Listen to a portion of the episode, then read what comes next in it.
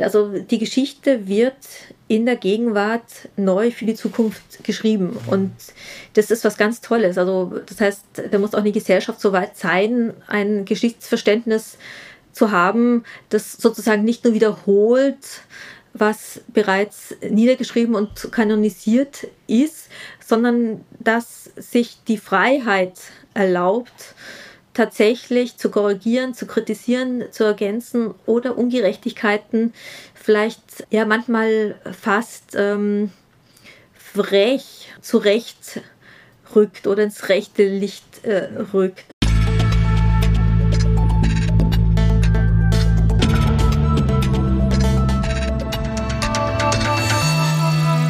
Ausgesprochen Kunst.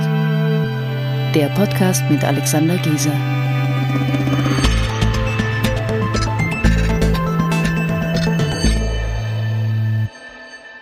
Herzlich willkommen zu einer neuen Folge von Ausgesprochen Kunst. Ich kann heute den Beweis antreten, wie schnell es gehen kann, dass sich Wünsche erfüllen. Ich habe in der letzten Ausgabe des vergangenen Jahres eine Wunschgesprächspartnerin genannt und heute sitzt sie hier bei mir.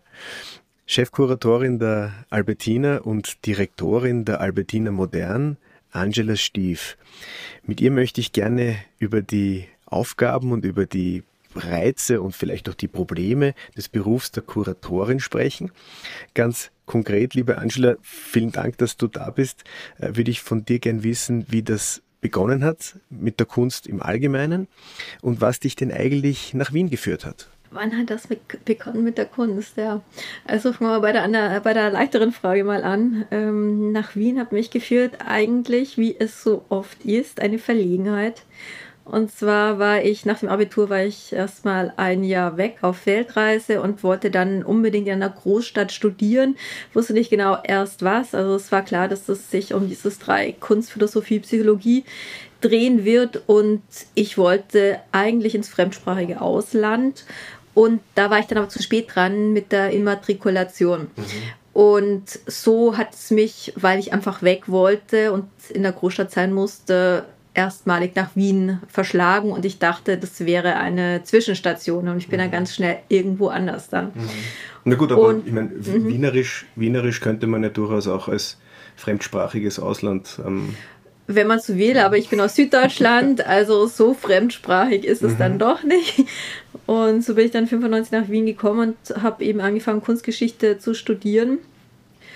Und war dann natürlich immer wieder viel, viel weg. Aber das waren die Beginne und ich habe lang, lang eigentlich gehadert mit äh, dieser Stadt und diesem Ort, weil ich fand, das war halt äh, zu regional und dann manchmal auch verschlafen und so.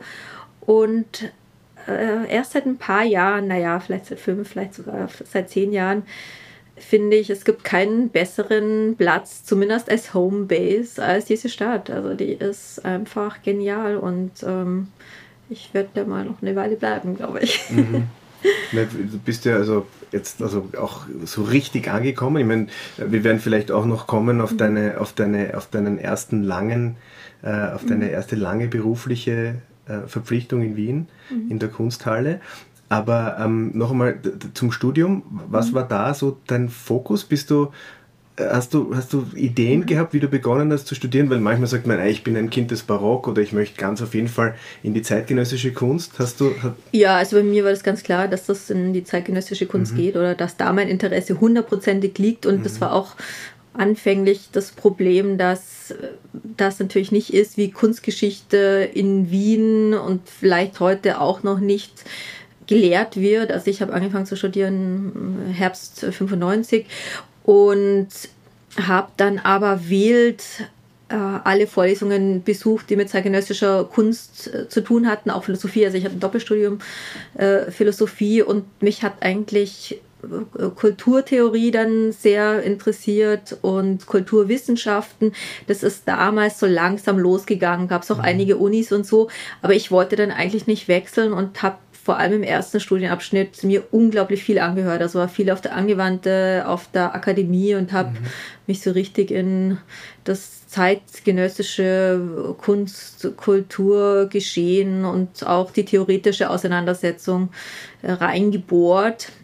Und habe unfällig, unfällig, äh, un, un, un, unendlich viel angeschaut, unendlich viel äh, angesehen und gehört und äh, Leute getroffen, kennengelernt und mit denen gesprochen. Und das war ähm, äh, toll und prägend. Und ich habe dann aber versucht, während des Studiums mir mein Interesse für Gegenwartskunst auch im Ausland und vor allem auch in der Praxis zusätzlich zu holen, weil das eben für mich äh, so ein Manko war im Studium. Da mhm. war alles sehr stark eben auf die Vergangenheit äh, fokussiert, auf ein kanonisiertes Wissen und das Wissen war in Büchern gebunkert und hatte mit dem realen Kunstgeschehen nicht so viel zu tun.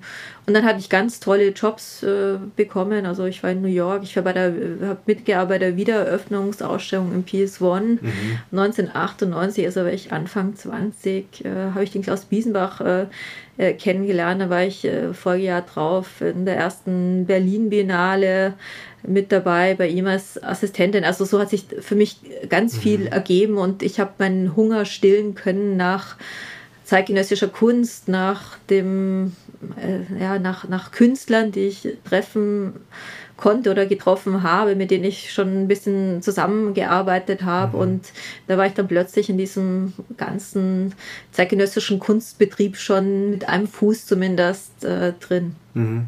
Also das, das mhm. ein Schritt dann den nächsten so ergeben?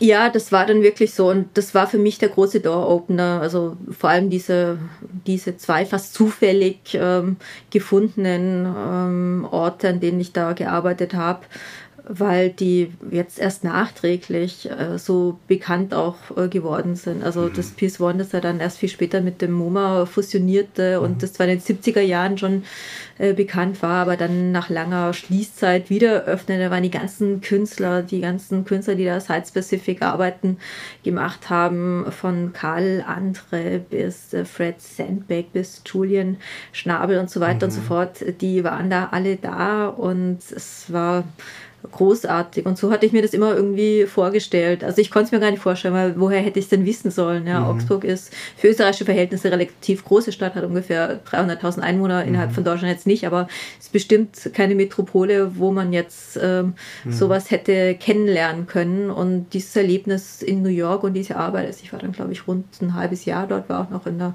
Galerie zuvor und dann relativ lang eben dort in dem PS1. Mhm.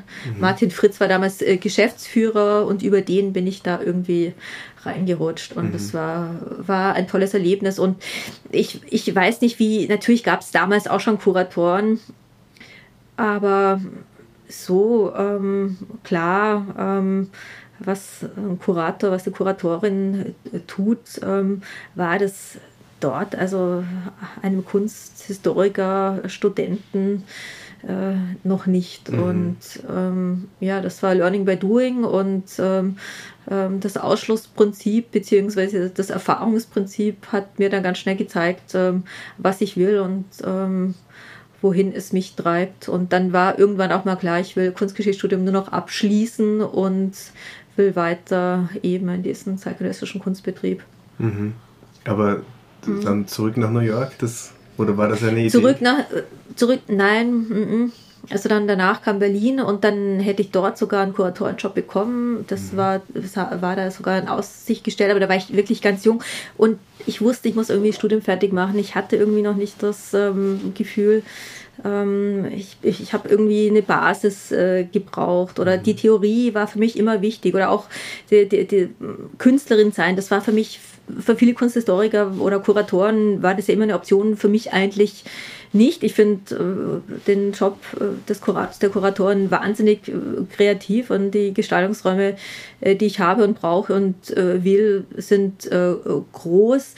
Aber für mich war es immer ganz wichtig, dass ich nicht in der eigenen Suppe schwimme und das aus sich selbst herausschöpfen. Das war nichts. Ja. Ich will mich mit vielen unterschiedlichen Ansätzen, Positionen, ähm, Konzepten, Themen auseinandersetzen. Mhm. Diese Auseinandersetzung mit Kunst und Gesellschaft und Öffentlichkeit. Äh, im weitesten Sinne, das fand ich immer wahnsinnig äh, spannend. Mhm. Und das war damals schon Klar, also das, das war mir am Anfang, also weil ich bin auch nicht Künstlerin geworden oder habe nicht Kunst studiert, sondern ich wollte mich theoretisch mit Kunst auseinandersetzen und es hätte eigentlich lieber oder besser zeitgenössische Kunst sein sollen und gerne auch Hardcore-Theorie, aber mhm. da gab es eigentlich nichts, was so angeboten worden mhm. ist. Und äh, ich finde es eigentlich nach wie vor absurd, dass in dieser Konsequenz äh, die Kunstgeschichte so gelehrt wird äh, an den Unis, vor allem in äh, Wien, weil die natürlich mit einer Arbeitsrealität so gut wie nichts äh, mhm. zu tun hat. Also nicht, dass ich will, dass irgendwelche äh, Studien über Kunst und äh, Kunsttheorie in irgendeiner Weise praxisbezogen sein müssen, überhaupt nicht. Mhm. Es gibt ja inzwischen halt so viel Curatorial Studies und solche Lehrgänge, Museumspraxis und sowas. Das finde ich ist nicht relevant. Das lernt man dann, wenn man anfängt, sowas zu machen. Aber dass man zeitgenössischer ist, das ist ähm, wirklich ein großes äh, Problem. Die ganze, der ganze methodische Ansatz in solchen äh, kunsthistorischen Instituten, das ist ja schwer zu hinterfragen, finde ich, und eigentlich zu, müsste das erneuert werden. Mhm. Na gut, ich meine, das ist ja, das ist, ich habe das auch immer so das Gefühl gehabt, dass er, dass er die, die, die, die Universitäten umgebende der umgebende Raum ja viel, viel lebendiger ist und, und, und, und viel mehr eigentlich erfordert, als dann tatsächlich im, im Lehrsaal dann irgendwie ankommt. Ja. Aber vielleicht ist das eben so, dass, dass, dass dann dass dann Menschen wie, wie du dieses, diesen, diesen Missstand, der dann feststellt und sagt, okay, also im, im Rahmen meiner eigenen Tätigkeit kann ich dann ja ohnehin so machen, wie ich das für richtig halte, oder? Und oft ist es ja gut, wenn man etwas nicht lernt, sondern wenn man, wenn man, wenn man nur erkennt, dass das falsch läuft und es dann eben selber in die andere Richtung vorantreibt. Selber macht, ja. Aber trotzdem, ich meine, Kunsthistoriker, die das lernen, was sie lernen, finden mit dem sicher keinen Job. Mhm. Und wenn man das etwas öffnen würde, allgemeiner äh, halten würde, äh, ähm, ja, ähm, einen stärkeren Bezug zur Realität des Kunstgeschäfts, mhm. des Kunstbetriebs herstellen würde. Damit meine ich jetzt nicht, was kostet äh, der oder der äh, Künstler. Aber ich meine, da gibt es so viele Aspekte, die man beleuchten könnte, die so unglaublich wichtig sind im zeitgenössischen Kunstbetrieb, mhm. die da nicht mal äh, äh minimalst angeschnitten werden. Mhm. Also das finde ich schade. Und was jetzt aber passiert ist, dass äh, ich glaube sogar von öffentlicher Seite Förderungen äh, freigemacht worden sind, vor allem für Kunstinstitutionen, also für Kunstakademien, nein, für Kunstakademien, mhm. die äh, kuratorische, die die kuratorische Praxis anbieten. Ich habe selber eine Gastprofessur für kuratorische Praxis in mhm. Linz, an der, an der Kunstuni mhm. Linz und finde sowas echt äh, toll, weil ist natürlich auch dort nur ein kleiner Teil, nur diejenigen Leute, die sich dann eher nicht dem Kunst machen, sondern der Kunstvermittlung im weitesten Sinne, er ist auch ein Kurator, ist ja mhm. ein Vermittler, zuwenden, die kriegen dann natürlich unglaublich viel Input und sie kriegen ein Netzwerk mitgeliefert, was unglaublich wichtig ist mhm. und direkte Kontakte und ich finde sowas äh, gehört eigentlich viel mehr auch auf eine Uni, gern gepaart dann mit Hardcore-Theorie mhm. über Kunst, über mhm die ganze Kunstphilosophie mhm. ähm, seit der Moderne am besten. Mhm. Ja gut, auch wenn wir jetzt ganz elegant 15 Jahre ähm, kurz noch ähm, ausgespart haben, also mit, mit deiner Gastprofessur jetzt, hast du, das möchte ich nur aber nur ganz kurz darauf eingehen, trotzdem, ähm, also das, was du jetzt machst in Linz, das gab es vor, vor, vor, vor fünf oder vor 20 Jahren nicht. Nein, nein, nein, die ist ganz neu eingerichtet. Ich bin die zweite, die diese Professur hat, diese mhm. Gastprofessur. Ich habe es jetzt schon das zweite Jahr. Mhm. Es ist befristet auch und die gibt es jetzt erst im dritten Jahr. Und wie ist da genau. die Resonanz? Ich meine, wie ist das? Gefällt es dir? Findest du das gut? Also für mich ist es äh, toll, weil ich den Zugang natürlich zu den jüngeren äh, Künstlern und angehenden Künstlern und äh, Studenten, also die sind teilweise 20 Jahre jünger als ich, mhm. beibehalte und da vielleicht Sachen mitkriege, die ich sonst einfach nicht mitkriegen mhm. könnte, dadurch, dass ich in einer sehr etablierten Institution jetzt wie der Albertina mhm. arbeite, kann ich mich nicht mehr wie früher in den Ateliers der mhm. Künstler und jungen Künstler so viel rumtreiben, wie das mal der Fall ist und äh, äh, habe so einfach noch diese Verbindung und ähm, auch dieses Weitergeben von Informationen und herausfinden, was vielleicht für andere Jüngere von Interesse und Relevanz ist. Mhm. Das sind ja tolle Momente und es macht mir Spaß und mhm. ähm, die Lehre prinzipiell interessiert mich oder hat mich auch immer interessiert und äh, ist natürlich auch ein Punkt dieser vermittlerischen mhm. Tätigkeit, die ein Kurator prinzipiell mhm. verfolgt, also auf vielen Ebenen, vor allem eben auf der visuellen, aber die sprachliche mhm. oder schriftliche spielt natürlich auch immer eine Rolle und mhm. das ähm, finde ich ja also der, Erfahrungsbereich. Ja, mhm. also der Kontakt zur Basis. Ja. Mhm. mhm. So zum echten, zum da wo es halt passiert. Ja, und auch natürlich dieser Kampf, den da viele junge Künstler mhm immer noch haben, aber auch das Entdecken von ganz jungen Talenten, mhm. also die man dann ja auch bis zu einem gewissen Grad weiter verfolgt. Aus manchen wird was, aus manchen wird nichts, aber die auch versuchen zu motivieren oder zu sehen, was sie vielleicht motiviert, was mich dann möglicherweise motiviert oder gewisse Tendenzen in der zeitgenössischen Kunst, die ich ohnehin äh, wahrnehme, die mir dann vielleicht bestätigt werden. Ja, also. Mhm dieses äh, radikale Sehen von junger Kunst, das noch nicht bewertet ist, in keiner Art und Weise. Wenn ich mir Portfolios anschaue oder Künstler treffe, dann haben die ja alle eine Biografie. Also mhm. die heißt, man kann ganz klar sagen, welchen Bekanntheitsgrad die ungefähr haben aufgrund ihrer Ausstellungshistorie, aufgrund ihrer Publikation, bla bla. Und mich interessiert das alles nicht so, weil ich sehr visuell bin mhm. und glaube, dass das auch die Qualität, wenn man sich auf Werke, auf Kunst intuitiv einlassen kann, einspüren äh, kann und aufgrund wahrscheinlich auch äh, von den vielen, vielen tausenden Ausstellungen, äh, Ateliers, äh, die man gesehen hat, mhm. zu einem Schluss kommt, also in Bezug auf, ja, wie findet man den, wie ist der einzuordnen, was ist gut, was ist schlecht, äh, mhm. was ist es wert, ähm, mit, mit was, mit wem oder was soll man weiterarbeiten. Und das ist natürlich ganz ähm, roh noch. Und da ähm, ist man frei. Also da gibt es keine Beurteilungskriterien, die in einem in, in seiner Wahrnehmung in irgendeiner Weise äh, beeinflussen könnten. Oder ähm, da kann man schauen, das sind ja so die, die Spielchen der Kuratoren. Ja? Also ähm, wen stellt man aus? Äh, der wird vielleicht in zehn Jahren, idealerweise, wenn er in zehn Jahren zum Hype wird, dann hat man wirklich eine Entdeckung gemacht oder mhm. vielleicht sogar früher. Also wenn man sozusagen ein paar Jahre vorher ist oder mhm. schneller ist als andere oder Künstler aufbaut, weil man glaubt, äh, die sind es wert, gezeigt zu werden, beschrieben zu werden, verkauft zu werden.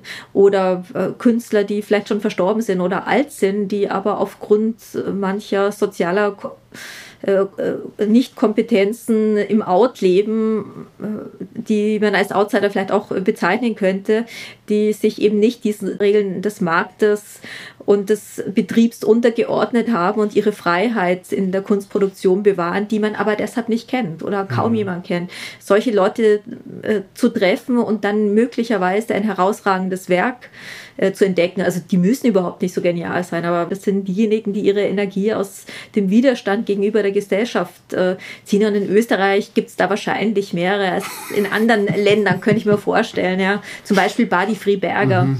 Oder äh, zuletzt habe ich Wolfgang Ernst, der mhm. grandios, der Künstler, er ist komplett, äh, der lebt in einer verwunschenen äh, Mühle mhm. äh, irgendwo im Norden äh, von, von Österreich.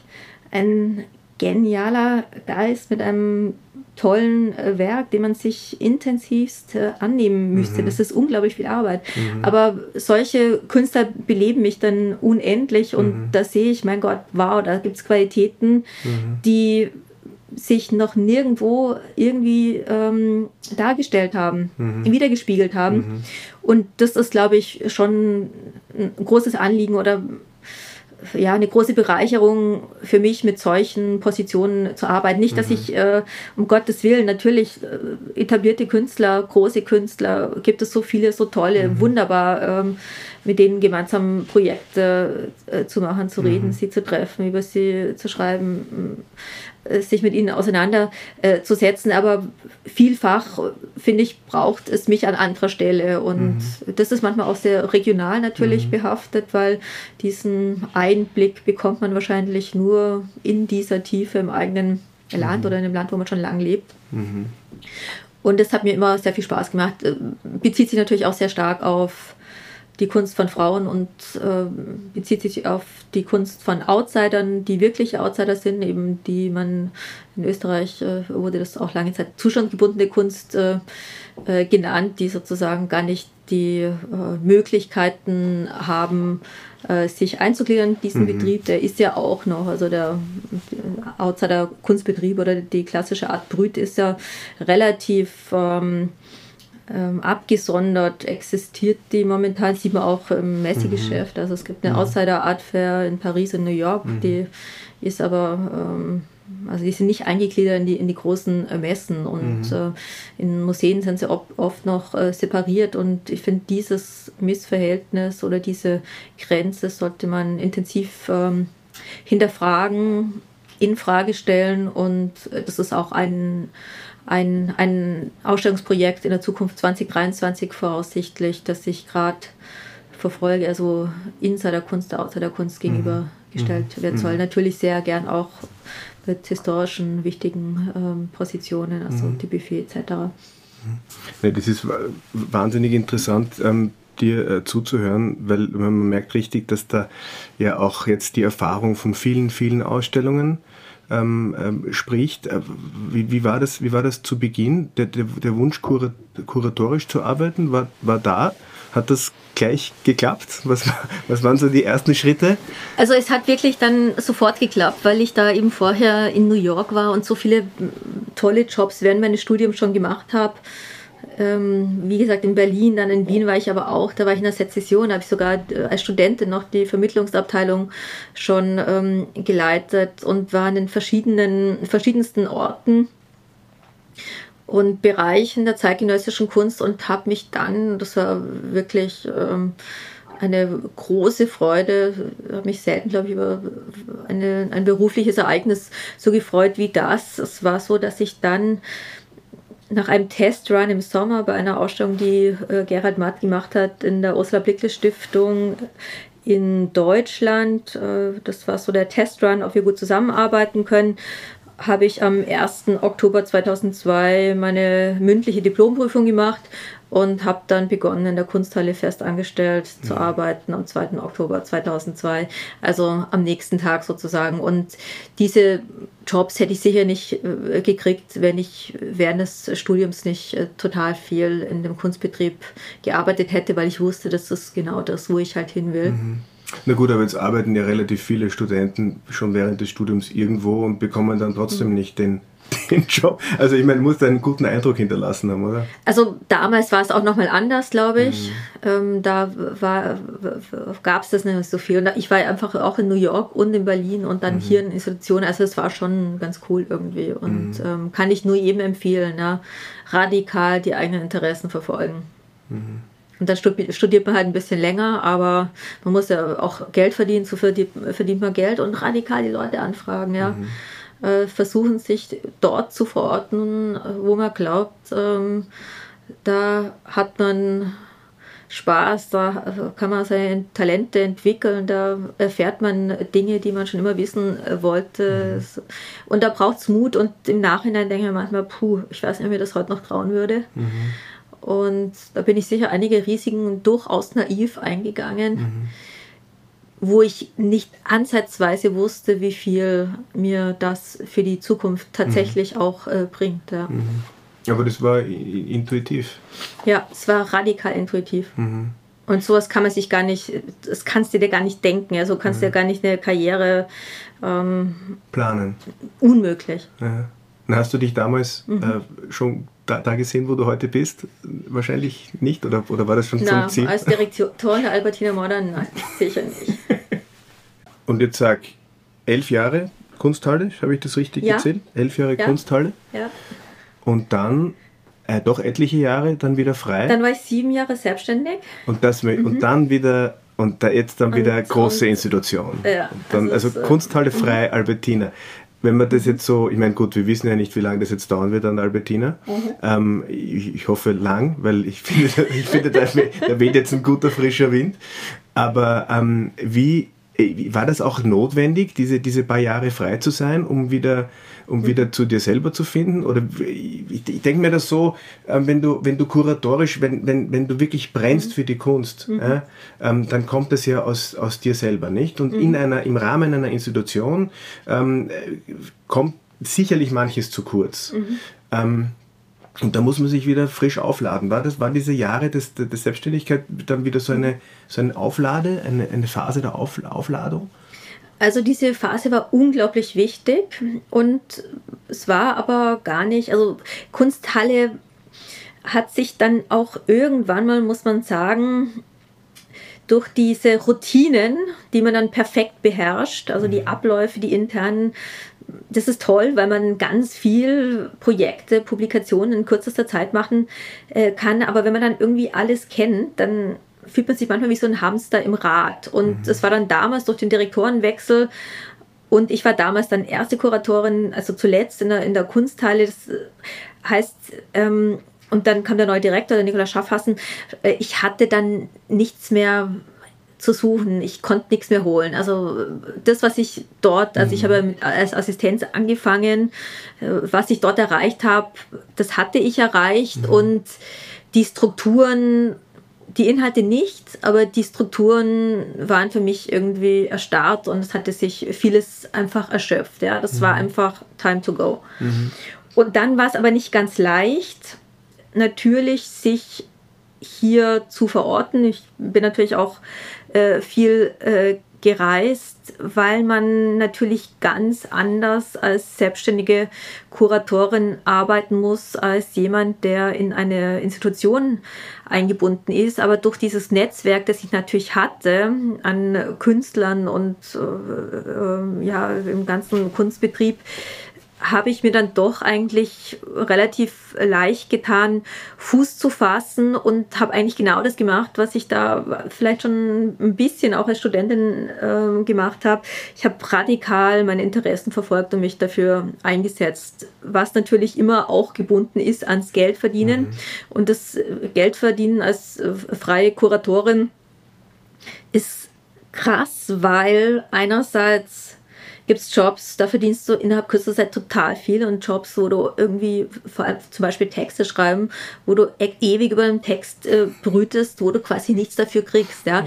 Also äh, dieses, diese totale Entkoppelung von äh, Leistung und gerade die intellektuelle Leistung, die finde ich in unserer Gesellschaft massiv unterbewertet wird, ist für mich ein hoher Wert, der auch geübt mhm. gehört. Und man muss selber seine Zeit einteilen. Man hat niemanden, der einem irgendwie einen Druck macht. Natürlich hat man Deadlines, natürlich muss man ständig auf Akquise sein, natürlich musst du ständig äh, Geld eintreiben, du musst dich ständig neu orientieren. Was willst du, mit wem willst du was machen, wem ähm, willst du aufbauen, wo willst du was machen? Also ist es eine große Herausforderung, aber ist es auch eine Freiheit gewesen, weil, wie gesagt, ich arbeite, wann ich will, ähm, ich gehe, wohin ich will, ähm, ich suche mir aus, ob ich mehr oder weniger äh, verdiene. Okay, manchmal ist es auch nicht so leicht, mhm. aber dieses Alleinstellungsmerkmal, also allein nicht, aber nahezu, hat mir dann letztendlich schon auch geholfen, weil so viele freie Kuratoren gibt es in Wien auch nicht. Mhm. Und ich habe viel geschrieben, ich habe äh, viel Ausstellung gemacht in Galerien, in Museen, habe viel, und das hat mich sehr interessiert, zwischengenutzte Räumlichkeiten ähm, aktiviert mhm. und dort ähm, eben aus Eigeninitiative Projekte veranstaltet, oft äh, mit anderen zusammen, habe einfach Allianzen gebildet mit Leuten, die was Ähnliches wollte, wollten, die eine ähnliche Begeisterung getragen haben und habe so relativ ähm, toll oder schön arbeiten können, finde ich. Und mhm. aus dem einen hat sich immer das nächste ergeben, interessanterweise auch. Und es gibt fast kein Projekt, wo ich sage, da ist nicht irgendwas hängen geblieben, was total wichtig war. Und mhm. was sich dann auch ergeben hat durch diese Ausstellungen, die ich selbst initiierte, die habe ich natürlich auch selber finanziert oder mit anderen zusammen. Und dadurch hat sich auch ergeben, dass ich natürlich als Finanzierungsmodell angefangen habe äh, zu beraten, also teilweise eben mhm. auch aus den Ausstellungen zu verkaufen. Natürlich immer in Kooperation mit, in engster Kooperation mit den Künstlern, an erster Stelle und zweiter Stelle natürlich auch mit den Galerien, die die mhm. vertreten haben und habe so natürlich auch ähm, sehr viele Sammler kennengelernt mhm. und habe in diese Art und Weise auch äh, Vermittlung oder Beratung sozusagen auch mhm.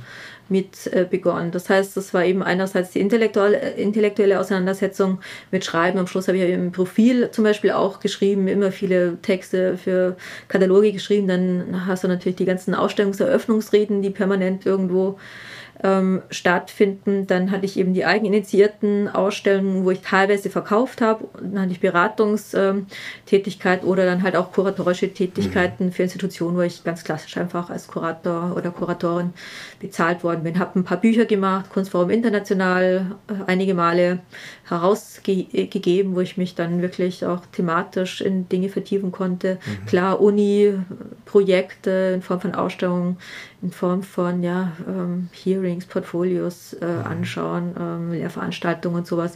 Das war dann so die Tätigkeit. Also das ist mhm. unglaublich vielseitig mhm. äh, gewesen und war eigentlich schon sehr schön auch, ja. ja. ja. das hört sich also sehr vielseitig an. Also, man, also du kennst wirklich alle Seiten alle Seiten des, des Kunstbetriebes. Gibt es irgendeinen einen Winkel, eine Ecke, die du noch erkunden möchtest? also den Handel kenne ich nicht so gut, aber ich mhm. muss auch einfach sagen, dass der Handel ist, ist, ist cool. Ja? Mhm. Also Kunst verkaufen, das kann echt Spaß machen. Na gut, aber das gehört Beratung, aber, Beratung. Genau, du, aber bei mir ist das, ich muss sagen, die inhaltliche mhm. Auseinandersetzung. Steht im also, Vordergrund. Ja, und mhm. die Begeisterung für der Entdeckung einzelner Künstlerinnen, das, äh, Künstler, das äh, aufzubauen, das zu vermitteln, das mhm. ist der Kern mhm. meines ähm, Ansatzes. Ja, ja, ja. ja ich glaube, also äh, weil du erzählt hast von dieser, von dieser Zeit, von dieser Zeitspanne, ich glaube recht recht gegen Ende dieser Zeitspanne, also das muss her sein, drei, vier, fünf Jahre haben wir uns dann kennengelernt und ich kann mich sehr gut erinnern, ich war irgendwie ähm, bisschen gestresst, aber motiviert. Also ich, ich, ich, hatte, ich hatte einen guten Tag und ich war irgendwie, bin so von da nach dort und bin dann in der Schleifmüllgasse gelandet. Bei einer, du bist mit einer gemeinsamen Freundin dort bei einem Café gesessen und ich hatte wirklich nur ein paar Minuten Zeit und ähm, ich habe halt wahrscheinlich so äh, einfach einmal so weitergetan, wie ich den ganzen Tag getan hatte und ich habe das sofort das Gefühl gehabt, dass das dass du mir da sofort irgendwie so, Moment einmal, jetzt, jetzt komm mal runter ja, und wenn du mit mir reden möchtest, dann, dann reden wir jetzt anständig und ähm, hör auf zum Schwafeln. Ja. Und ähm, das war für mich irgendwie eine, ein, ein, ein, das passiert mir nicht allzu häufig und es passiert aber dann, wenn ich eben jemandem gegenüber sitze, der einfach nachdenkt, der, der eben ähm, reflektiert und der auch, ähm, ich sage jetzt mal, denkt, bevor er spricht. Ja? Und, und, ich, ich, ich, gehöre zu dieser Spezies, also ich, ich denke oft, während ich rede. Genau. Ja? Und ähm, da, da, muss man dann sehr aufpassen. Ja? Damit komme ich sehr oft durch, aber wenn, wenn ich dann, ich, mein, ich bin dir damals gegenüber gesessen und habe mir gedacht, ui, da muss ich, da muss ich aufpassen. Ähm, erstens ähm, sitzt mir da jemand Wissender gegenüber, und das ist ja auch, ist ja auch schön. Ich meine, du hast ja auch viele, viel, du hast ja ein, ein enges Netz an, an Informationen äh, in deinem Kopf angesammelt. Ja? Und ähm, ich glaube, darauf legst du dann auch sehr viel Wert, oder? Also du akzeptierst nichts, was, was ein bisschen ein Blödsinn ist, oder? Interessant. ähm, ja, also ich kann nur äh, den, das Kompliment äh, zurückgeben. Also mhm. ich, ich fand das äh, ähnlich interessant und ich glaube, es war einfach so, dass wir als zwei Spezialisten da mhm. halt sofort äh, geschnallt haben, mhm. dass wir uns beide gut auskennen mhm. und äh, vielleicht äh, eine doch beachtliche Schnittmenge mhm. an gegenseitigen, gegenseitigen Kunstinteresse haben. Also da, da, gibt es viel zu bereden mhm. und äh, viel auszutauschen und ähm, zu ergänzen mhm. je, jeweilig und ja. man kann irgendwie wo andocken. Mhm. Und das stimmt, also ich, ich sage immer, dass ich eigentlich ähm, ja vielleicht ähm, mit, manchmal mit zu viel der Scheuklappen mhm. durch die Welt gehe, weil ich so sehr halt in dieser Kunstbubble irgendwie zu Hause bin mhm. und diese Trennung von Beruf und Freizeit das gibt es ja irgendwie in unserem mhm. Business nicht wirklich. Das heißt, wir sind natürlich am Abend auf Eröffnungen, Vernissagen mhm. oder treff, treffen Gleichgesinnte, hängen im Engländer ab mhm. und reden mit Künstlern und Intellektuellen. Also mhm. wahrscheinlich auch klar, man umgibt sich halt mit äh, seinem eigenen Milieu oder das, mhm. was einem halt irgendwie was gibt oder taugt oder sowas. Und natürlich gibt es auch diesen schrecklichen äh, Smalltalk die ganze Zeit, mhm. der jetzt vielleicht ist das eine ein kleiner Mini-Aspekt dieser schrecklichen Pandemie. Ein positiver Aspekt. Ja, dass, dass das jetzt einfach mehr wegfällt mhm. und äh, zugunsten von ja, einem tiefer reichenden Austausch in kleineren Runden, oft in mhm. privaten Settings, in den tollen Wohnungen, die wir in Wien alle mhm. haben, mhm. wo wir uns dann selber auch mal dem Kochen zuwenden oder mhm. sowas äh, treffen.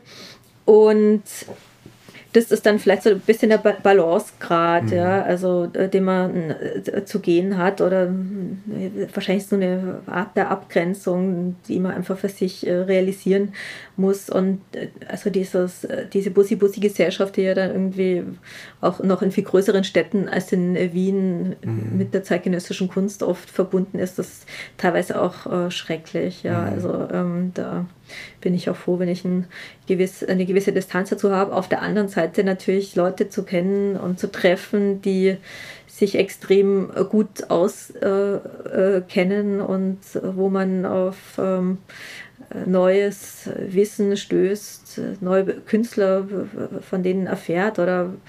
einfach nur gutes Feedback äh, bekommt ähm, zu Ausstellungen, die man sich möglicherweise anschauen muss oder mhm. wo man Ausstellungen kritisieren kann oder sowas.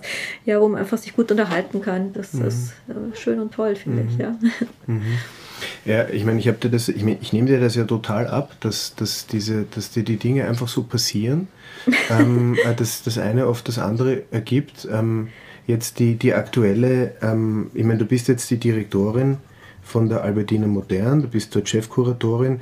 Das ist, also ich, ich weiß nicht, ich, ich nehme es dir ab. Ähm, ich, ich könnte mir aber vorstellen, dass es viele Menschen gibt, die, die jetzt sagen, nein, also das, also ganz zufällig oder so, so äh, ent, entlang, also passierend funktioniert das nicht. Ähm, muss ja irgendwann einmal der, der Herr ähm, Direktor Schröder gekommen sein und gesagt haben, ähm, liebe Frau Stief, ähm, ich will Sie unbedingt jetzt an mein Haus holen. Also ja, ich kann ein bisschen von der Geschichte erzählen und ja, also ich, ich, ich glaube, dass man die Chancen wahrscheinlich auch am Schopf äh, packen muss und da muss man dann dranbleiben. Und die Gunst der Stunde, das sind alles Dinge, die vielleicht in einer Welt, die sehr stark von der Ratio bestimmt sind, oft unter den Tisch äh, gekehrt werden. Aber ich habe Schröder tatsächlich kennengelernt, zufällig, als ich mit äh, Robert Punkenhofer, dem Leiter der Wiener Artweg, die ich äh, lang beraten habe und immer noch berate, im Gasthaus zu einem Mittagessen war, um was zu besprechen und traf dann äh, Schröder, der einen Termin wiederum hatte mit einem Auktionshausleiter in Wien, den ich kannte und so haben wir uns kennengelernt. Ich wollte den Kontakt von Max Hollein, weil er ein Vorwort für einen Künstler äh, schreiben sollte, also für ein Buch von einem Künstler schreiben sollte, mit dem ich zuvor kurz gearbeitet habe. Und ich wusste, ich fliege nächste Woche nach New York und so kam es irgendwie zur Vernetzung und zu, zu, zum kurzen Kennenlernen und dann sagt er, ach, wie interessant, äh, gestern am Telefon habt ihr von jemand äh, für ihn erzählt und äh, sie mich empfohlen, er würde mich doch gern mal treffen. Und mhm. dann haben wir uns daraufhin äh, im, es war im Dezember, irgendwann im neuen Jahr, dann, wann war das?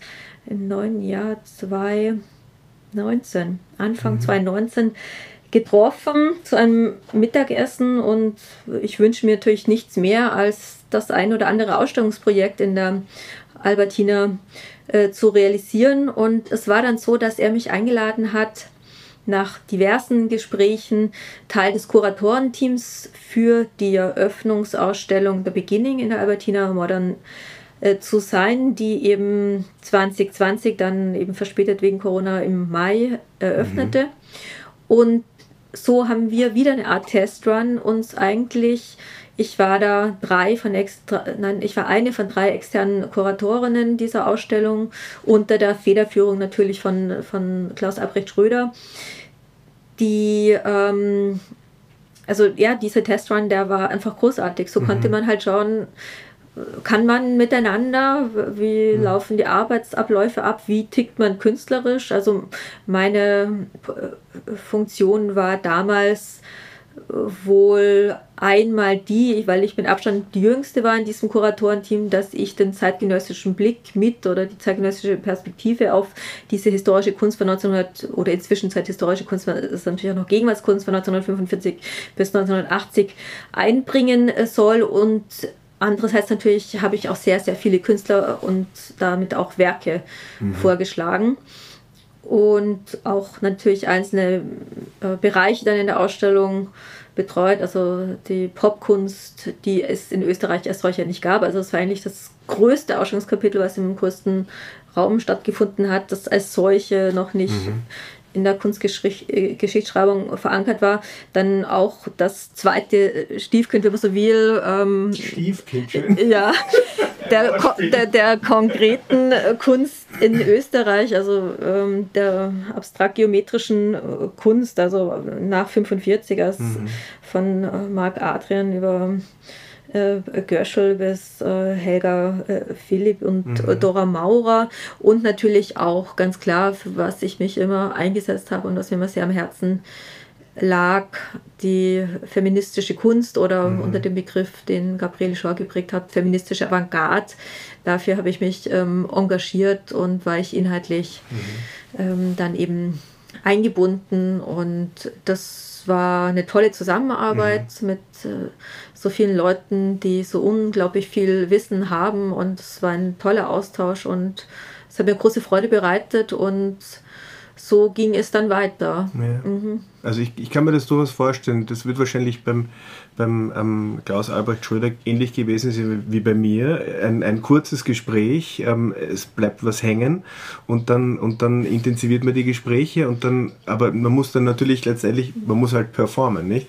Also und das Gute ist, ich bin nicht, also bei so, ich meine, ich stelle mich solchen Hearings, ja, wie es das halt mhm. oft gibt, also bei äh, Positionen, die ausgeschrieben sind, also ob das jetzt Chefkuratorenposten sind, Direktorenposten oder sowas, ähm, da reiße ich mich dann schon zusammen und perform, aber ich bin jetzt nicht so der, äh, Mensch, der da irgendwie in der, in der Front Row stehen mhm. muss und sich selbst darstellen mhm. muss. Ja, das ist vielleicht für äh, die Bewerbung einer Institution total genial, wenn man mhm. so einen mhm. Narzissmus hat und auf nichts geiler ist, als sich selbst äh, irgendwo abgebildet zu sein oder in die Kamera zu schauen. Das ist mhm. bei mir dezidiert nicht der Fall. Ja, ich mache das dann und wenn ich es hinter mir habe und es gut gelaufen ist, dann äh, freut es mich auch. Aber ich äh, bin dann doch, ähm, ja, äh, mir geht es um die inhaltliche Auseinandersetzung mhm. und nicht um, mhm. ja, ähm, den, äh, diese, diese, Selbst, ja. diese Präsentation in der Öffentlichkeit irgendwie. Mhm. Und,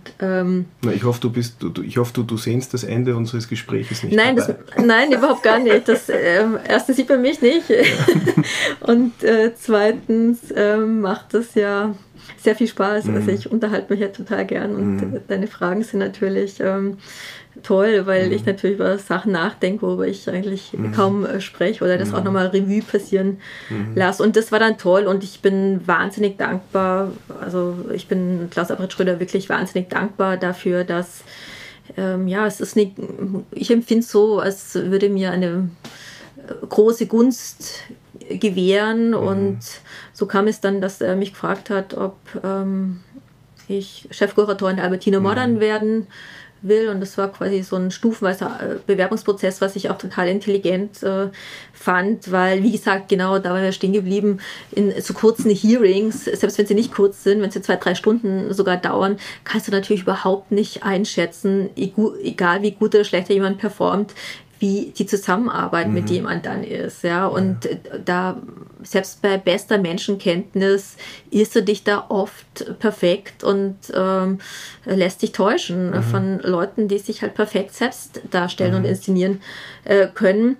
Und deshalb fand ich das gut und das war dann eben ähm, fortgesetzter Arbeitsprozess, in dem Fall dann auch schon mit relativ äh, schnellem Anstellungsverhältnis. Mhm. Und das war dann, hat dann ungefähr ein Jahr gedauert und ähm, dann wurde ich eben Chefkuratorin der Albertina bzw. Direktorin der mhm. Albertina Modern, mhm. was nur ähm, ne, ein Titel ist und keine Funktionsveränderung. Ja. Faktisch, aber natürlich der Posten als Chefkuratorin in der Albertina selbst ist nochmal eine ganz andere Sache, die in der mhm. Öffentlichkeit übrigens auch nicht so wahrgenommen worden ist in mhm. der Kommunikation, weil in Österreich, ja, da schaut man halt dann auf die Titel, ja, und ich bin jetzt auch nicht so wahnsinnig äh, mhm. titelversessen, mhm. eigentlich mhm. überhaupt gar nicht, aber die Funktionsveränderung ist die viel wichtigere gewesen, dass mhm. ich nämlich auch eben sozusagen in den Gegenwartskunstbereich ähm, eingebunden worden bin von Schröder in der Albertina oder in, in beiden Häusern, genau. Mhm. Naja, ich, ich denke mir, das ist eine, eine zu, zu jedem Zeitpunkt im Leben gibt es halt, gibt's halt dann das passende, die, die passende Stelle oder die passende Position und dann auch dann ist es auch ein großes Glück, ja. ja. Ist es einfach echt ja. ein großes Glück, ja. Ich, ich denke mir, du. Also, du und kann, du musst ja. dann auch persönlichkeitsmäßig musst du halt ähm, mit jemandem zusammenarbeiten können, ja. Also, egal wie super high kompetent du bist. Ähm, das muss irgendwie, du musst irgendwie schnallen, was der will oder was er nicht will oder wie er tickt mhm. und musst wissen, wie penetrant du da jetzt irgendwelche Vorschläge verfolgen sollst oder wo dann wieder die, die Zügel besser äh, loslässt. Und das Tolle ist wirklich, also äh, Schröder ist halt äh, super intelligent und natürlich rhetorisch äh, manchmal fast für mich äh, beängstigend mhm. gut. Aber natürlich ist es toll, wenn man Sachen von vorn bis hinten durchdiskutieren kann. Und mhm. da habe ich sicher sehr viel jetzt gelernt. Und mein mhm. Leben hat sich doch sehr radikal natürlich nach dieser äh, selbstständigen Tätigkeit verändert, wo ich anfänglich mhm. dachte, wo, wo ich anfänglich gar nicht total erfreut war oder nicht nur überglücklich war, natürlich auch, aber ich hatte schon auch Bedenken, ja, packe mhm. ich irgendwie diese Umstellung. Mhm. Ich bin spätestens acht, neun in der Früh im, im, im Büro mhm. und ähm, äh, diese, äh, ja, diese internen Arbeitsprozesse, diese, ist alles voll hardcore durchstrukturiert. Ähm, kann ich mich dem tatsächlich wieder so anpassen oder kann ich mich da einfügen? Und ähm, ich muss sagen, es war überhaupt gar keine, mir ist das überhaupt gar nicht als Beschneidung meiner Freiheit äh, vorgekommen, weil tatsächlich die Gestaltungsräume natürlich mhm. viel größer geworden sind. Ja, also die. Auseinandersetzung mit einer riesigen Sammlung allein, das hatte ich eben noch nie. Das mhm. gab es in der Kunsthalle nicht, logischerweise, mhm. was eine, eine Kunsthalle, Kunsthalle ist. Äh, es gab da zwar die Ursula Blicklich äh, Videosammlung, das mhm. Videoarchiv, das sich damals aufgebaut hat, aber ja, da geht es halt nur um mhm. Videoarbeiten. Und äh, das ist großartig. Und natürlich jetzt auch dieses ganze historische Spektrum zumindest auch im Haus verortet äh, zu haben, die Spezialisten in der Architektur, in der, in der grafischen Sammlung, in äh, der Fotografie, das ist äh, großartig. Und ich bin Kunsthistorikerin. Ich mhm. bin total in der zeitgenössischen Kunst zu Hause. Da kenne ich mich mit Abstand am besten aus. Aber ich liebe die äh, Kunsthistorie. Ich, ich gehe mhm. wahnsinnig gern, wenn ich in anderen Städten bin. Nächste Woche fahre ich nach Florenz. Ich mhm. werde den ganzen Tag in Offizien äh, mhm. sein und freue mich unendlich, äh, mhm. alte Sachen zu sehen. Mhm. Und das eine belebt sich immer wieder durch das andere. Ist ja, meine total, Erfahrung ja. auch. Und das ist für mich oft ähm, auch ähm, toll im Hinblick auf äh, Sachen, wo man halt dann noch entdecken kann und überhaupt, ja.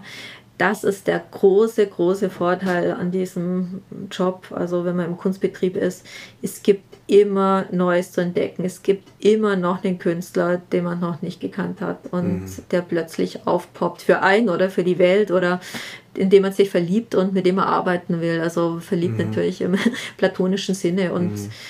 das belebt mich und mhm. macht mir Spaß, ja.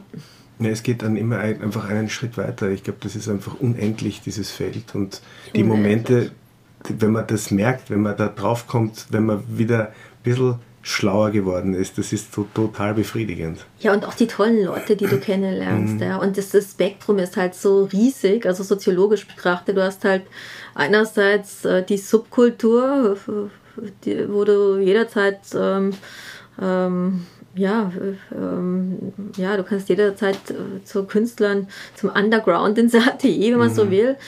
Und dann hast auf der anderen Seite halt äh, die Welt der Sammler, die Super Richies, die mhm. reichsten Menschen der Welt, wo du tolle Häuser siehst, die äh, die tollste Kunst haben, die besten äh, Sammlungen. Und dieser, diesen Spagat, mhm. den finde ich auch ähm, toll. Also halt in Bezug auf ähm, das, was man dann irgendwie an, mhm. an, an, an, an, Menschen und Charakteren ähm, kennenlernt.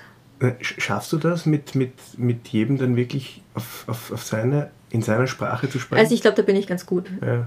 Also ich habe sicher genügend Schwächen, ja. aber ich glaube, dieses Netzwerken und ähm, wie gesagt, mit ganz armen jungen Künstlern möglicherweise äh, oder Outsidern, also mhm. an die komme ich ran. Ja? Also mhm. da, ich, ich glaube, ich bin in mancherlei Hinsicht ähm, unglaublich sensibel, was Kunst und Künstler betrifft und kann mich sehr stark einfühlen und lasse mich da äh, oft zu sehr vielleicht reinfallen. Mhm.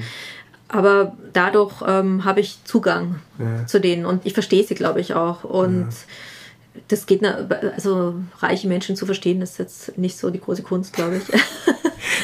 ja, ähm, also was ich sagen wollte, die, äh, also ich war gestern ähm, habe mir die 80s-Ausstellung angeschaut, weil ich natürlich, mich hat da, also wie ich dich vorgestern gefragt habe, ob du zu mir kommst zum Gespräch und du gesagt hast, ja, übermorgen habe ich plötzlich die Panik bekommen. Jetzt muss ich mir zumindest noch die Ausstellung anschauen.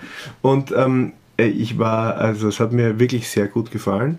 Aber was ich natürlich jetzt wissen würde wollen, auch in, in, in, in Relation zu dem, zu dem, was wir vorher besprochen haben, ähm, du kannst jetzt natürlich Ausstellungen realisieren, die die, ähm, die nur dann realisierbar sind, wenn man die passenden Räume hat, ähm, wenn man das, das Umfeld vorfindet. Ist diese EDIS-Ausstellung, war das ein, ein, ein lang gehegter Wunsch? Wolltest du sowas immer schon einmal machen? Das war, ähm, die EDIS-Ausstellung war eigentlich klar, schon von Beginn an, bevor die Albertina Modern eröffnete und bevor ich mhm. an dieser Institution war, dass die folgen sollte auf die The Beginning-Ausstellung, mhm. also äh, die ja mit 1980 mhm. aufgehört hat, mhm. äh, zeitlich. Und im Unterschied zu The Beginning war es ganz klar, dass die 80s eine, eine, Eröffnung darstellen müssen, die für die, die Karte der 80er Jahre unglaublich wichtig war, nämlich die der Internationalität. Das heißt, mhm. österreichische Position, Positionen werden internationalen mhm. Positionen gegenübergestellt. Und deshalb war das ein Thema, das, wo ich wahrscheinlich gar nicht draufkommen wäre. Mhm. Das stand äh, fest. Mhm. Und es ist für mich, also ähm, ich empfinde manche Berufe in diesem Kunstbetrieb so, dass man sie als Sekundärkünstlerbereiche deklarieren könnte und mhm. so auch ähm, den Beruf äh, des Kurators das heißt, ich muss nicht immer alles äh, erfinden. Mhm. Ich kann mich und muss mich als Kurator in viele Bereiche einfügen. Also manchmal bekomme ich natürlich als Kurator eine Gelegenheit, ähm, mit dem Thema zu arbeiten, mit dem Künstler zu arbeiten oder muss das, egal ob ich da jetzt in einer Institution bin äh, oder nicht. Nur ich kann innerhalb eines Themas so viel, wenn ich mich nur lang damit äh, genug äh, beschäftige, so viel entwickeln oder es so aufarbeiten und mich so intensiv gestalterisch einbringen, dass ich es toll finde. Es gibt kaum ein Thema, wo ich sagen würde, dass es nicht wert ist, mhm. ähm, behandeln zu können. Und die 80er Jahre finde ich mehr als mhm. äh, behandlungswürdig mhm. beziehungsweise äußerst relevant. Mhm. Das ist das Jahrzehnt, äh, mhm. äh, wo die wirklich äh, die wichtigen Entscheidungen für die Gegenwartskunst äh, getroffen worden sind. Mhm. Man muss nur an das Ready-Made denken, an die Appropriationskunst äh, kennen, äh, denken, an Neo Geo, an die Auseinandersetzung mit der Ausdruckskunst und so weiter. Also die 80er Jahre sind unglaublich wichtig für die Zeit, Zeit von heute. Mhm. Das weiß ich aber erst, nachdem ich mich lange mit dem Thema ähm, auseinandergesetzt habe. Also die mhm. These konnte ich sozusagen auch erst nach einigen Monaten Arbeit an diesem Projekt so mhm. entwickeln. Aber mir macht es natürlich unglaublich Spaß, an einer Institution wie der mhm. Albertina mit den wichtigsten Künstlern dieser Welt zu arbeiten. Mhm. Jetzt in dieser Ausstellung von Basquiat über mhm. Herring bis Jenny Holzer, Barbara ja, Kruger und Cindy herrlich. Sherman. Ja. Aber natürlich auch die Möglichkeit zu haben, und da bin ich sehr dankbar und dafür steht natürlich auch die Albertina Mollern, äh, Positionen zu entdecken und zu integrieren und aufzubauen, wie zum Beispiel Isolde Johann, die mhm. österreichische Künstlerin, die nächstes Jahr 90 Jahre wird, die keiner kannte bis Niemand. dato. Ich und auch nicht. Ich deren, und deren Arbeit, mhm. Electric Rider, mhm. in jeder Presseberichterstattung mhm. abgebildet mhm. äh, gewesen ist. Also die hat so richtig abgesahnt, ja, aber auch dieses riesige Format von RW Die Rosa, den ähm, äh, kannte in Österreich wahrscheinlich kaum einer. Und es sind auch einige Amerikaner bei, die ich ähm, großartig finde, wo ich mich freue, so sie neben bekannten ähm, Positionen zeigen mhm. zu können. Ja. Jetzt haben wir natürlich über einen Aspekt kaum gesprochen, ähm, müssen wir auch nicht. Also über den, ich meine, du hast das natürlich ähm, angesprochen, ähm, die, dieses, die, dieses Interesse auch ähm, ähm, jetzt ähm, Kunst von Frauen mhm. irgendwie auch so zu behandeln, um, um, um, um es einfach auch richtig zu machen. Ich habe jetzt gestern, glaube ich, kam heraus, dass, dass in Linz das, das gesamte Jahr 22 mhm. ähm, stark in, ähm, da einen Fokus drauf legt.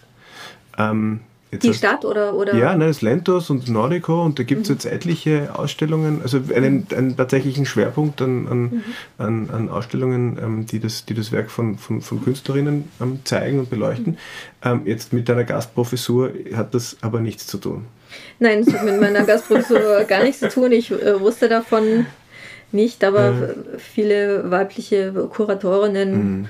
ähm, arbeiten natürlich ähm, mit diesem Thema, wobei man auch aufpassen muss, dass man in einer Ära der Frauenkunstausstellungen sozusagen nicht in den Populismus mhm. ähm, abgleitet.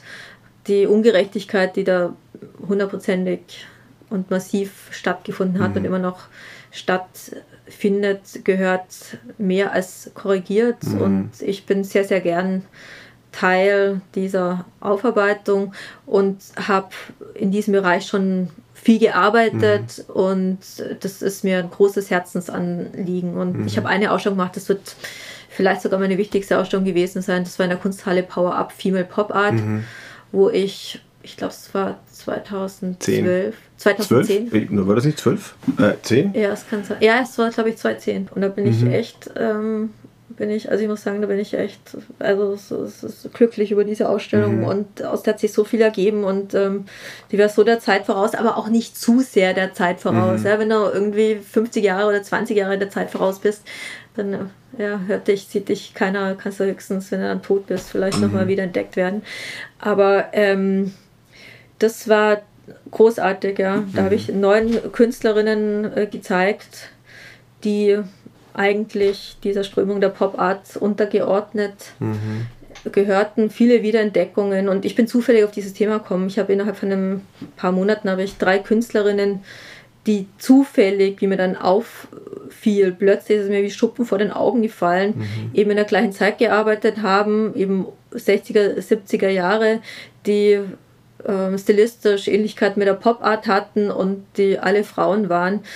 Die sind mir aufgefallen, die ich vorher nicht kannte, habe mich in deren Werke äh, verliebt. Das war Evelyn Axel, das war Kiki Kogelnick, das war Marisol mhm. und dachte mir, boah, das wäre ja eigentlich ein Thema. Mhm. Schauen wir mal, ob es noch andere Künstlerinnen gibt. Und wenn man dann anfängt zu suchen oder besser, ich kam mir vor wie so ein Goldgräber, mhm da stößt man dann auf Unglaubliches. Und mhm. ich hätte auch eine Ausstellung mit 100 Künstlerinnen machen können, habe mich aber dann dafür entschieden, die Künstlerinnenzahl zu reduzieren, um eben aufgrund der meistens unbekannteren Positionen, also mhm. äh, wenige Ausnahmen äh, wie Niki de Fall, mhm. die ja durchaus bekannt damals äh, schon war, äh, mhm. gab es äh, auch, oder Doris Iannone, die mit Dieter Roth damals verheiratet war mhm. oder liiert war. Also ähm, ist wahrscheinlich auch ein bisschen bekannter, aber so ging es dann los eben mit diesem Thema und das war natürlich eine total coole These mhm. und jetzt gibt es jede Kunstströmung, die es im 20. Jahrhundert äh, gab, vom Surrealismus bis zum abstrakten Expressionismus mhm. wurde sozusagen weiblich gegen den Strich gebürstet mhm. und das ähm, hat die Ausstellung, wo es gleichzeitig übrigens in Washington, nein, in Philadelphia, in den USA mhm. auch so eine Show gab mit mhm. viel, viel mehr Künstlerinnen. Mhm. Sid Sachs hieß der mhm. äh, Kurator gleichzeitig. Also irgendwie lag es damals schon in der Luft, mhm. aber, Luft, aber der Hype ähm, kam ja erst mhm. viel später auf, viel, viel später.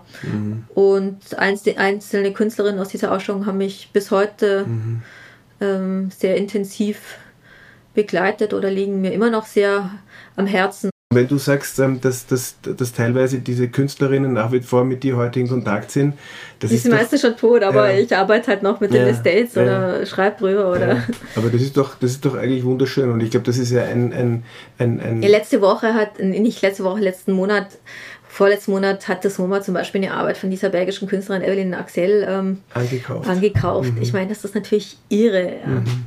Und ich habe sie dann in, in der Galerie Johann König in Berlin ähm, positioniert, habe dort eine Ausstellung gemacht in Berlin mhm. und in London mit ihr.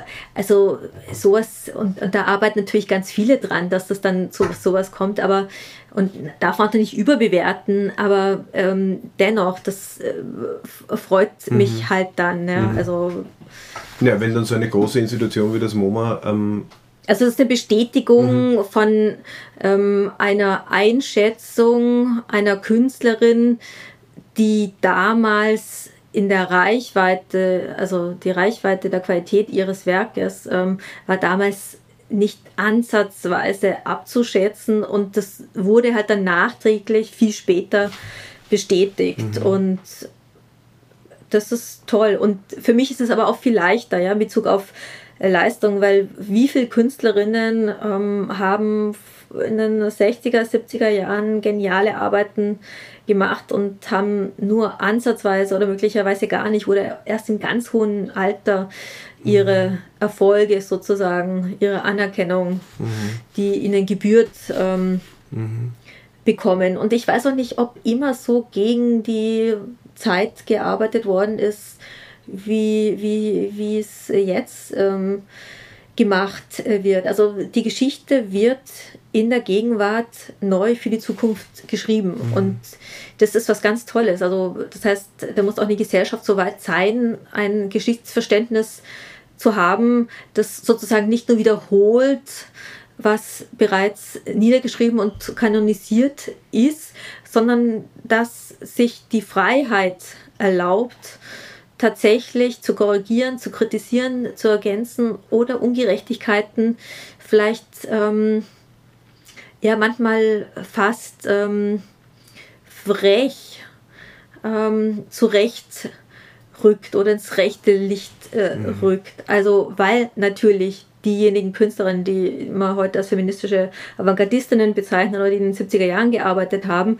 die haben gearbeitet, waren aber nicht sichtbar. Mhm. So ist das jetzt eine Geschichtsfälschung, eine Geschichtskorrektur, wenn ich die plötzlich als Ikonen der 70er Jahre mhm. entdecke. Also was bedeutet das sozusagen ähm, für die Geschichte? Und ich glaube halt, es ist ein integrativer äh, Akt, Kunstgeschichte, Geschichte überhaupt, und der muss solche strukturellen Ungerechtigkeiten wie die, die Frauen und Künstlerinnen erfahren haben, wieder ähm, nachträglich überdenken mhm. und ähm, ähm, verändern. Mhm. Also, ich meine, also ist es schon so ein, also du, du, du möchtest schon so ein bisschen die Geschichte mit mit, mitschreiben oder umschreiben, korrigieren, was vielleicht zu korrigieren ist. Ich glaube, das ist auch, das muss der Anspruch sein, wenn man. Es geht mir aber nicht um ja, nein, es geht nicht um dich, um, um, die Sache. Um, es geht mir nur um die, ja. um die Sache und die Künstlerin und äh, Künstlerinnen aufzubauen oder nur äh, Ausstellungen zu machen, weil äh, mit, mit einer Frau oder mit einem Thema, das irgendwas äh, äh, Weibliches ähm, abdeckt, interessiert mich überhaupt nicht. Mir geht es mhm. immer nur um die Qualität. Ja. Mhm. Und die Sache der Frauen wird ähm, zunichte gemacht mit Ausstellungen, die äh, nur irgendwelche äh, Frauen unter irgendwelchen Vorzeichen der Quote oder was auch mhm. immer äh, versammeln. Und das wird blindwütigst heutzutage natürlich ähm, betrieben aus, ja, aus Popularitätseffekten, ähm, glaube ich. Und ich glaube, das geht eben an der Sache vorbei. Da tut mir mhm. niemanden irgendwas Gutes und ähm, viele Sachen muss man auch nicht wiederentdecken. Mhm. Ich habe hab das Gefühl, dass das schon so ein, ein Hauptweg in, in, in, deinem, in deinem Leben ist, oder? Und auch mit den, also auch die Outsider, also sozusagen ja. äh, äh, Positionen, die nicht dort sind, wo ich finde, dass sie hingehören, ähm, zu supporten, das ist ähm, mir ein großes Anliegen und da habe ich, glaube ich, ein ganz gutes äh, Gefühl da, mhm. dafür und da setze ich mich gern dafür an und dafür bin ich natürlich auch wahnsinnig glücklich, ähm, an so einer Institution zu sein mit der Albertina, weil Integration findet eben dadurch statt, wenn du dann Positionen und man kann nie zu viel entdecken, man kann nur wenige Figuren entdecken, aber wenn man dann Isolde Joam neben Robert Lonko und Franz Gertsch und mhm. Jack Goldstein ähm, ähm, stellen kann und Erik Fischl und die drei Gemälde von Isolde Johann halten den großen, großen Ikonen der 80er Jahre ähm, stand, sieht jeder sofort dann funktioniert sowas mhm. und ähm, das ähm, macht irgendwie Freude, ja. Also ich hoffe sehr, dass du dieses Feuer für die Kunst, ja, das ja von Anbeginn eigentlich da war, also es hat sich jetzt, getragen hat, hat dich getragen, dass das, ähm, dass das immer, immer lodert und, und brennt. Ich, ich wünsche dir auf jeden Fall ähm, alles Gute jetzt für die, ja, für, für, die Dank. nächsten Projekte. Das hat mich sehr gefreut. Ich hoffe, wir bleiben weiterhin in regem Gedankenaustausch. Absolut.